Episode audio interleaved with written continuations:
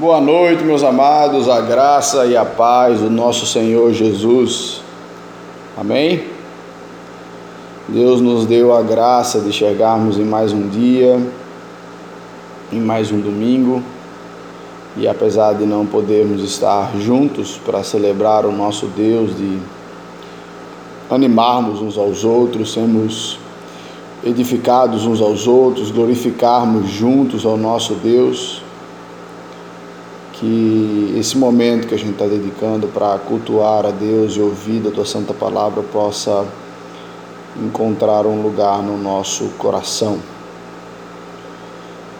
Estamos já há um bom tempo né, nessa situação e sei que não, não tá e não é fácil para ninguém, mas que a gente de fato possa se alegrar em Deus porque toda essa circunstância é fruto dele, é fruto da vontade dele.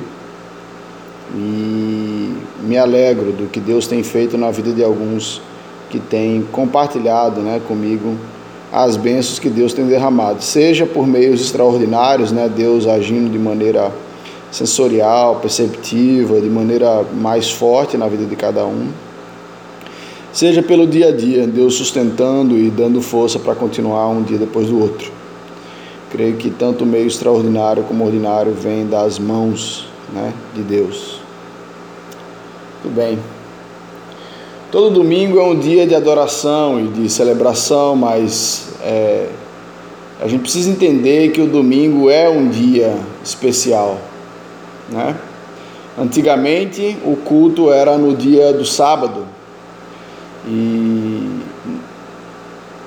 uma grande parte das coisas do Antigo Testamento elas é, encontraram uma nova manifestação no Novo Testamento, né? Enquanto no Antigo Testamento a gente tinha circuncisão como a marca do povo de Deus, no Novo Testamento a gente tem o batismo como um novo símbolo, né? De que fazemos parte do povo de Deus. Enquanto no Antigo Testamento nós tínhamos o tabernáculo, que era o local da presença de Deus, agora nós temos o nosso corpo, né? E o tabernáculo perfeito aponta para Cristo, né? Antigamente a gente tinha um cordeiro que sacrificava por conta dos nossos pecados, hoje nós temos Jesus, o Cristo. O sábado era o dia de descanso e o dia de adoração. Mas quando Jesus morreu, o sábado não foi um dia de descanso nem um dia de adoração, foi um dia de luto. Foi um dia em que Jesus estava morto e parece que a esperança havia morrido. Mas no domingo Jesus ressuscitou. Eles puderam descansar de todas as suas lágrimas e explodir de alegria e adoração, porque o nosso Senhor, Jesus o Cristo, havia ressuscitado. E essa é a principal razão porque o nosso culto deixou de ser no sábado para passar a ser no domingo.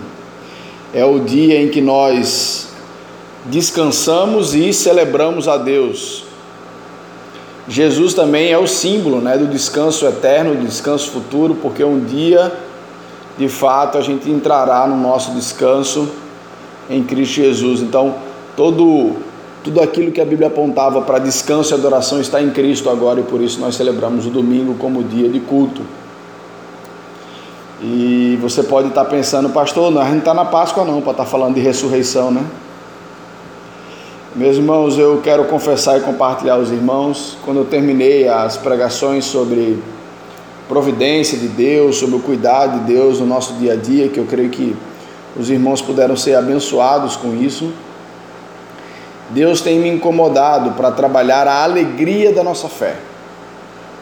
A raiz da nossa fé que nos incentiva a vivê-la. E não existe nada mais central sobre a alegria e a base da nossa fé do que a ressurreição de Cristo Jesus que está atrelada à nossa. Enquanto nós não nos alegrarmos, nosso coração não não for grato àquilo que Cristo fez e o que significa o que ele fez por nós, a nossa vida não será transformada, nós não teremos prazer na luz do Senhor, nós não teremos prazer no próprio Deus, porque nós não vislumbramos, nós não, não valorizamos aquilo que Ele fez por nós. Então Cristo ressuscitou ao terceiro dia, mas vem a pergunta: será que Cristo ressuscitou mesmo? Será que Cristo morreu mesmo? Será que eles foram ao túmulo certo? Será que os discípulos não roubaram o corpo? Quais são as provas? Quais são as provas que Cristo ressuscitou? Essas foram algumas das acusações que foram feitas ao milagre da ressurreição de Jesus na época em que ele aconteceu, né? E eu quero compartilhar com vocês o texto que está em 1 Coríntios capítulo 15. 1 Coríntios capítulo 15, o versículo inteiro de 1 Coríntios 15 fala sobre ressurreição, é um capítulo maravilhoso. 1 Coríntios capítulo 15, versículos de 1 a 11. E o texto diz o seguinte: Irmãos, venho lembrar-vos o evangelho que vos anunciei, o qual recebestes e qual, no qual ainda perseverais por ele também sois salvos, se retiverdes a palavra tal como vula preguei, se retiveres a palavra tal como vula preguei, a menos que tenhais crido em vão. Antes de tudo, vos entreguei o que também recebi: que Cristo morreu pelos nossos pecados, segundo as Escrituras, que foi sepultado e ressuscitou ao terceiro dia, segundo as Escrituras e apareceu a Cefas, a Pedro, e depois aos doze. Depois foi visto por mais de 500 irmãos de uma vez só, dos quais a maioria sobrevive até agora, porém alguns já dormem, ou seja, porém alguns já, já morreram. Depois foi visto por Tiago, mais tarde por todos os apóstolos, e afinal depois de todos foi visto também por mim, como por um nascido fora de tempo. Porque eu sou o menor dos apóstolos, que mesmo não sou digno de ser chamado apóstolo, pois persegui a igreja de Deus. Mas pela graça de Deus sou o que sou, e a sua graça me foi concedida. Não se tornou vã, ou seja, não se tornou inútil, antes Trabalhei muito mais do que todos eles, todavia não eu, mas a graça de Deus comigo. Portanto, seja ele, seja eu ou sejam eles, assim pregamos e assim crestes.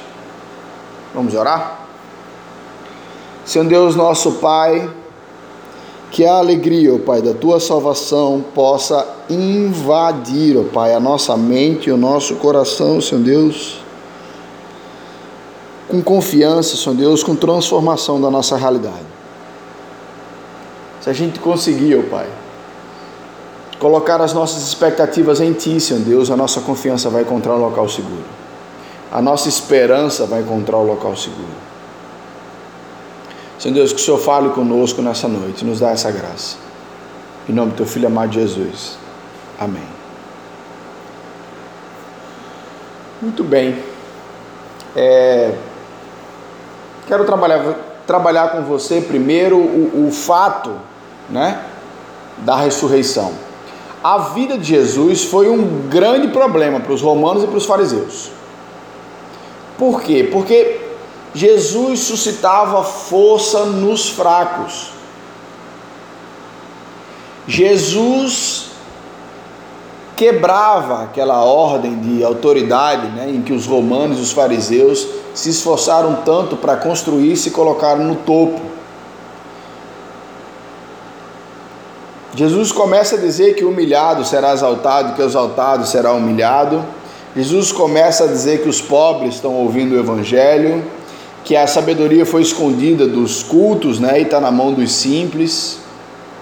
Então, todo esse discurso e esse movimento que Jesus traz ainda é, sendo evidenciado pelos seus milagres, virou um problema para aquelas autoridades, né? E a morte de Jesus é parecer um alívio, né? Pronto, morreu um rebelde, um, um líder, que estava causando um monte de problemas para o nosso sistema.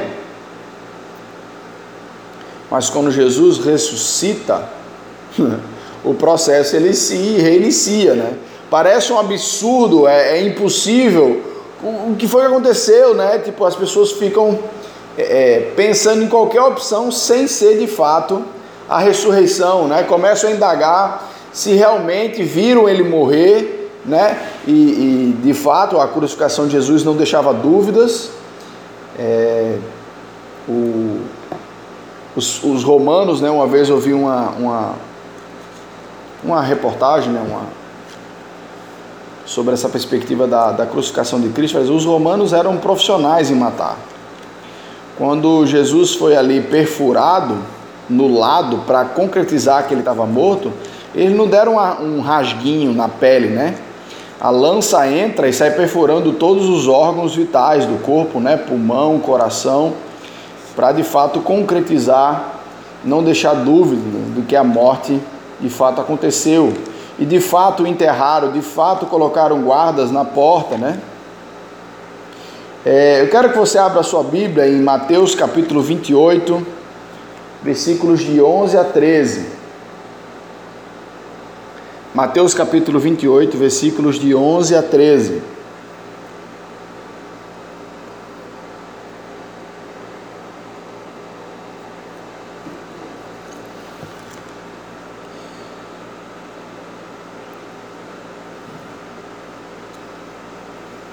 É, as mulheres foram né, ao túmulo, é, é contaram para todos o que havia acontecido, e aí é, começa o versículo 11, né? E indo elas, as mulheres que foram ver Jesus no domingo, né? Na verdade elas foram é, embalsamá-lo, né? Porque não havia dado tempo na sexta-feira. E eis que alguns do dos guardas foram à cidade e contaram aos principais sacerdotes tudo o que sucedera. Reunindo-lhes eles o conselho com os anciãos, deram uma soma grande de dinheiro aos soldados. Né? Os soldados foram lá, contaram os fatos aos líderes religiosos da época e eles deram aos soldados um, uma grande quantia, recomendando-lhes que dissessem que vieram de noite os discípulos dele e roubaram enquanto a gente dormia. Então veja, a, a, a, a Bíblia nos conta que os soldados eles foram pagos para mentir, dizendo que o corpo foi roubado, para poder os crentes poderem mentir dizendo que Jesus havia ressuscitado, né? Então muitos afirmaram que a notícia era falsa, né?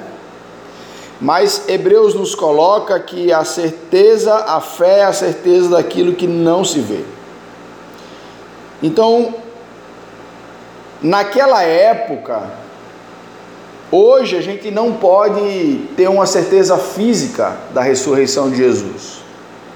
A nossa certeza ela pode ser uma certeza histórica, experiencial, mas para algumas pessoas naquela época a ressurreição de Jesus foi um fato, né? Agora, um fato que não pode ser repetido. E a única prova judicial na época eram as testemunhas. Tá? Como é que é provar que Jesus ressuscitou? Até hoje, como é que a gente prova uma coisa que a gente não pode presenciar? A gente prova através das testemunhas. Então, o que Paulo está fazendo aqui nesse texto é dizendo assim, gente, olha, vocês estão colocando em dúvida a ressurreição de Jesus? Tem testemunha. Tá? E ele começa a colocar as testemunhas da época em que a carta de Paulo foi escrita aos Coríntios. Ele fala: Ó, o primeiro que viu foi Pedro, né? Cefas, né? Como ele aqui coloca no, no texto. Olha o que está escrito lá em Lucas 24, 34. Esse momento em que Pedro vê Jesus, né? Lucas 24, 34.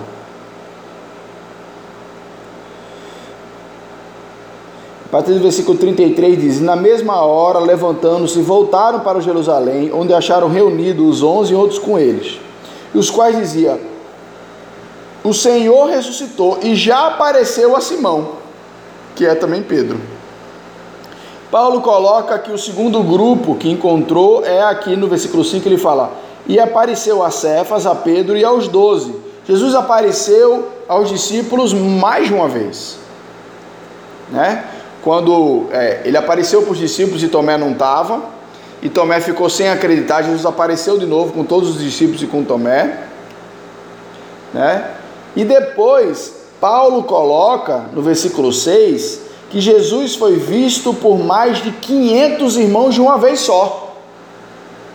Jesus, em uma das aparições, disse para o povo ir para a Galileia, porque ele iria aparecer lá na Galileia, né?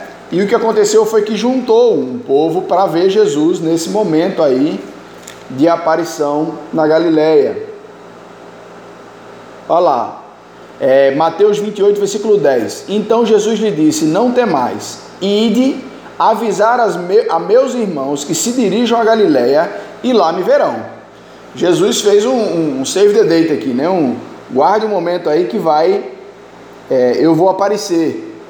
E quando a gente chega no versículo 16 de Mateus, do capítulo 28 de Mateus, tem seguiram os onze discípulos para a Galiléia, para o monte que Jesus lhe designara.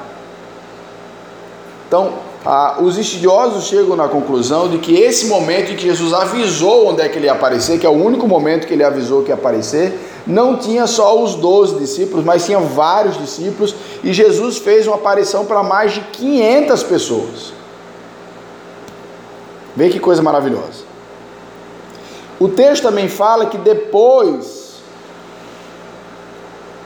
Jesus foi visto por Tiago. Muito provavelmente esse Tiago era o irmão de Jesus. O Tiago que a gente encontra no livro, né, o livro de Tiago, era um líder né, judeu na época, mas que ele não acreditou em Jesus Cristo enquanto Jesus estava em vida, né, enquanto Jesus estava é, no seu ministério antes da crucificação. Apesar de ser irmão dele, é, ele não acreditou em Jesus como Messias. E aí o texto está falando aqui que Deus apareceu para Tiago. E aí Tiago se converte, se torna um dos importantes líderes né, do cristianismo. Aparece em Atos e escreve né, uma carta a todos os cristãos espalhados né, pela, pelo mundo como um dos líderes da época. Né?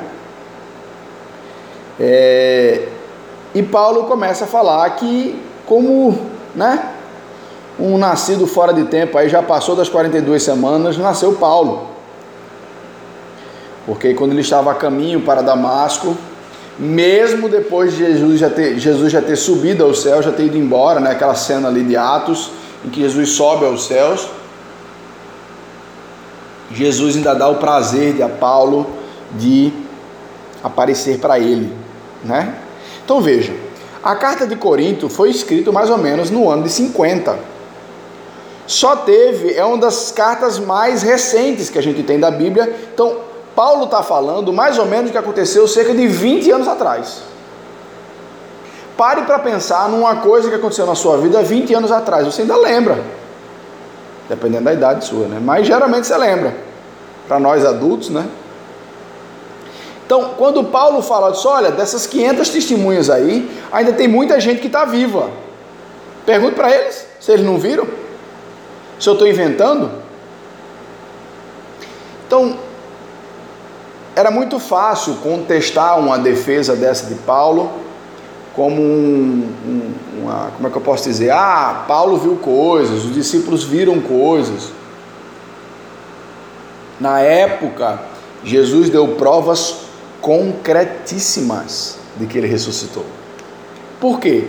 Porque de fato Jesus ressuscitou, Jesus existiu, ele morreu e ressuscitou. Então veja, a nossa crença, ela não se baseia num mito ou numa mentira. O nosso Senhor de fato veio do céu, viveu como ser humano, de fato morreu, de fato foi enterrado e de fato ressuscitou. É exatamente isso que Paulo está falando aqui. Ele assim, gente, não duvidem disso. Bom, essa argumentação de Paulo, ele está querendo assegurar para os gregos, para os gentios que não acreditavam em ressurreição, ele estava dando provas mais do que da fé, provas né, seculares, vamos dizer assim, prova do dia a dia. Gente, tem testemunha, conversa lá. Né? É feito alguém chegar contando uma história para a gente, não, porque aconteceu isso, aconteceu aquilo, e você começa a duvidar da pessoa, chega uma outra pessoa e faz, não, aconteceu assim mesmo, eu estava lá. É basicamente esse o argumento que Paulo está usando aqui. Gente, não tem como negar, muita gente viu. Como é que você vai dizer que está todo mundo mentindo? Bom, esse é um argumento histórico, né? É, tem uma coisa que é muito interessante que naquele filme Em Defesa de Cristo, se você não viu ainda, procure e tente ver porque é muito legal. Me trouxe um argumento que eu achei muito interessante, um argumento humano, né, vamos dizer assim. Como é que a gente sabe o que aconteceu na história da humanidade?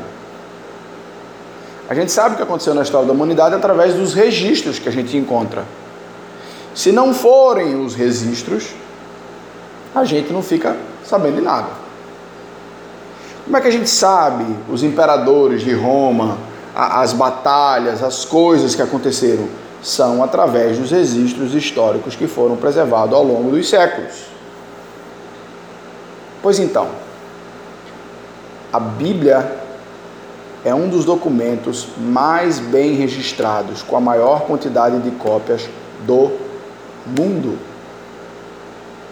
Enquanto você tem seis a oito cópias de registros históricos de Roma, que a gente toma como verdade, a Bíblia tem mais de 5 mil cópias antigos, de registros antigos, dos fatos que aconteceram, das coisas que Deus fez e disse.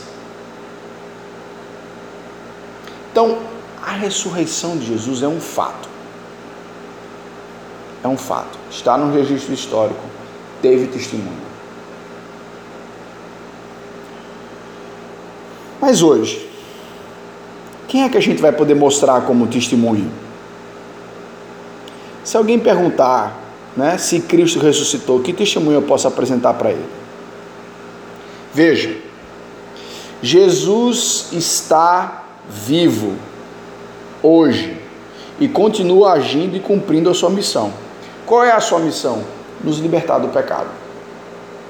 Jesus veio para nos libertar do pecado. E esse era o encanto de Paulo. Paulo dizia: Olhem para mim, eu perseguia arduamente a igreja e agora eu fui completamente transformado. Eu recebi um presente imerecido. Paulo era um dos maiores é, é, é, um dos homens mais dedicados a perseguirem os cristãos. Se a gente for falar de salvação em termos de mérito, Paulo era alguém que talvez as pessoas não queriam nem evangelizar. Que ah, não, esse aí nunca vai, né? Como se o poder de Deus tivesse isso, né, de pessoa fácil ou pessoa difícil. Paulo recebeu um perdão maravilhoso e ele não conseguia acreditar como era possível ser amado como os doze discípulos foram amados. Olha o que ele coloca aqui, ó. Versículo 9. Porque eu sou o menor dos apóstolos,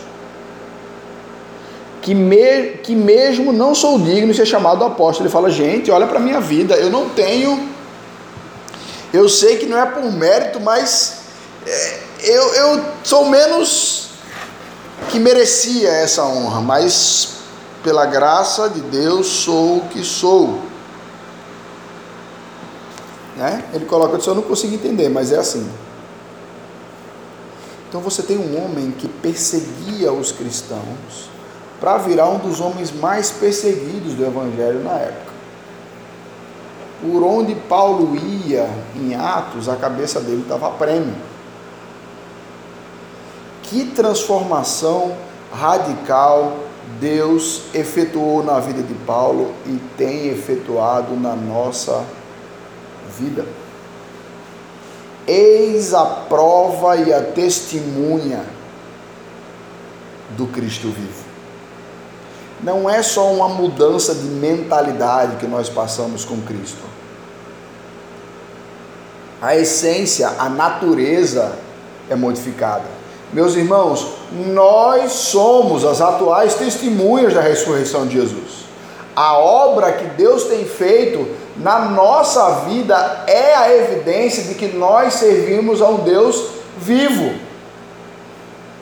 Então se levante e diga: Cristo está vivo, ele transformou a minha vida. Eu sou testemunha de Jesus. somos nós que vamos mostrar ao mundo que Jesus está vivo. Fomos nós também, assim como Paulo, que recebemos esse presente imerecido, essa maravilhosa graça. E agora eu pergunto: a graça em nós, ela vai ser atuante, ela vai dar fruto ou ela vai ser inútil? Porque Paulo admite essa possibilidade. Olha o versículo 10. Mas pela graça de Deus sou o que sou, e a sua graça me foi concedida e não se tornou vã.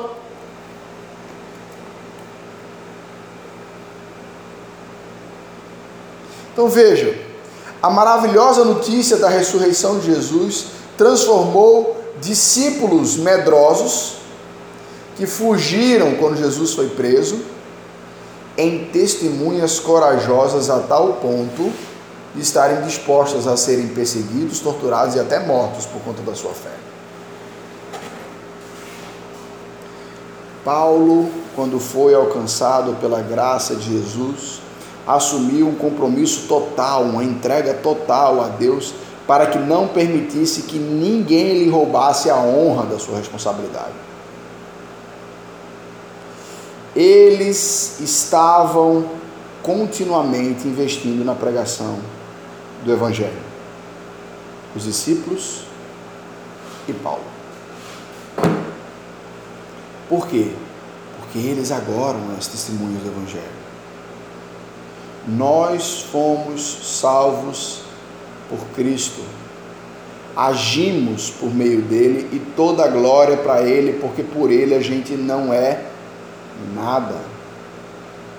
E será que a gente pode dizer, como Paulo, que diz: Trabalhei muito, todavia não eu, mas a graça de Deus comigo? Essa expressão trabalhei muito, não a graça de Deus, mas ela comigo, é dizer assim: Deus me deu o privilégio, pela sua graça, de ser usado por Deus muitas vezes.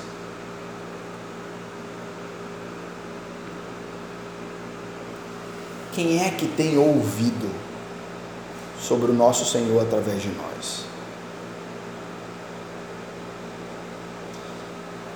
Será que a gente pode dizer que a gente tem trabalhado muito em resposta a essa graça, em gratidão a essa graça que foi derramada sobre nós? Meus irmãos, eu vou lhes compartilhar uma coisa que Deus tem tocado no meu coração recentemente, essa semana, refletindo e conversando um pouco com Deus. Nós estamos vivendo um, mundo, um, um, momento do mundo em que o mundo está procurando tatear no escuro, mas que nós, com a nossa fé, temos a esperança para mostrar ao mundo. Podemos compartilhar do Evangelho com as pessoas, ser a testemunha de Deus. Os momentos de tribulação são portas, são oportunidades de ministrar na vida dos outros. Eu sei que nós estamos isolados e parece que a evangelização está parada nesse sentido, mas eu preciso lhe lembrar que o Espírito Santo de Deus não tem limite. Nós estamos numa época em que o meio digital, as pessoas estão muito nele porque não tem outra coisa para se apegar, não tem outra coisa para fazer. Então, o meu conselho como pastor, como irmão em Cristo é: Utilize os seus meios digitais para estar falando de Jesus para as outras pessoas. Para levar a esperança, para testemunhar do Cristo que nós vivemos. Se Cristo já ressuscitou o nosso espírito, precisamos pedir também que Ele às vezes ressuscite o nosso compromisso. Gaste tempo orando a Deus, pedindo oportunidades. Peça que Ele lhe dê ideias para aquilo que você pode postar nas suas redes sociais, no status do, do, WhatsApp, no, no seu story do Instagram, nas pessoas que você pode conversar pelo WhatsApp, porque pessoas estão sem saber, com medo em casa. E nós temos do amor de Deus para levar para elas um Deus que vai em qualquer lugar. Deus é o nosso consolador, o nosso refúgio, a nossa fortaleza e pode ser delas também. Precisamos pregar o Evangelho. Precisamos dizer às pessoas que não tenham medo, que elas podem conhecer um Deus através de Jesus que lança fora todo medo, porque o amor está acima do medo. Espero que Deus possa mostrar ao seu coração como você pode utilizar os meios que você tem hoje para falar um pouco do amor dele. Porque nós não podemos é, negligenciar a nossa tarefa como testemunhos dele. Amém? Vamos fazer uma oração? Senhor Deus, eterno Pai, queremos te agradecer, ó Pai, imensamente, Senhor Deus, por essa noite, por esse momento, Senhor, pelo imenso sacrifício do teu filho Jesus por nós na cruz. Senhor Deus, meu Pai, te agradecemos, ó Pai, porque tu estás vivo, Senhor Deus, nos incluíste, ó Pai, no teu santo plano. Senhor Deus, nos desse o privilégio de sermos as tuas testemunhas, ó Pai.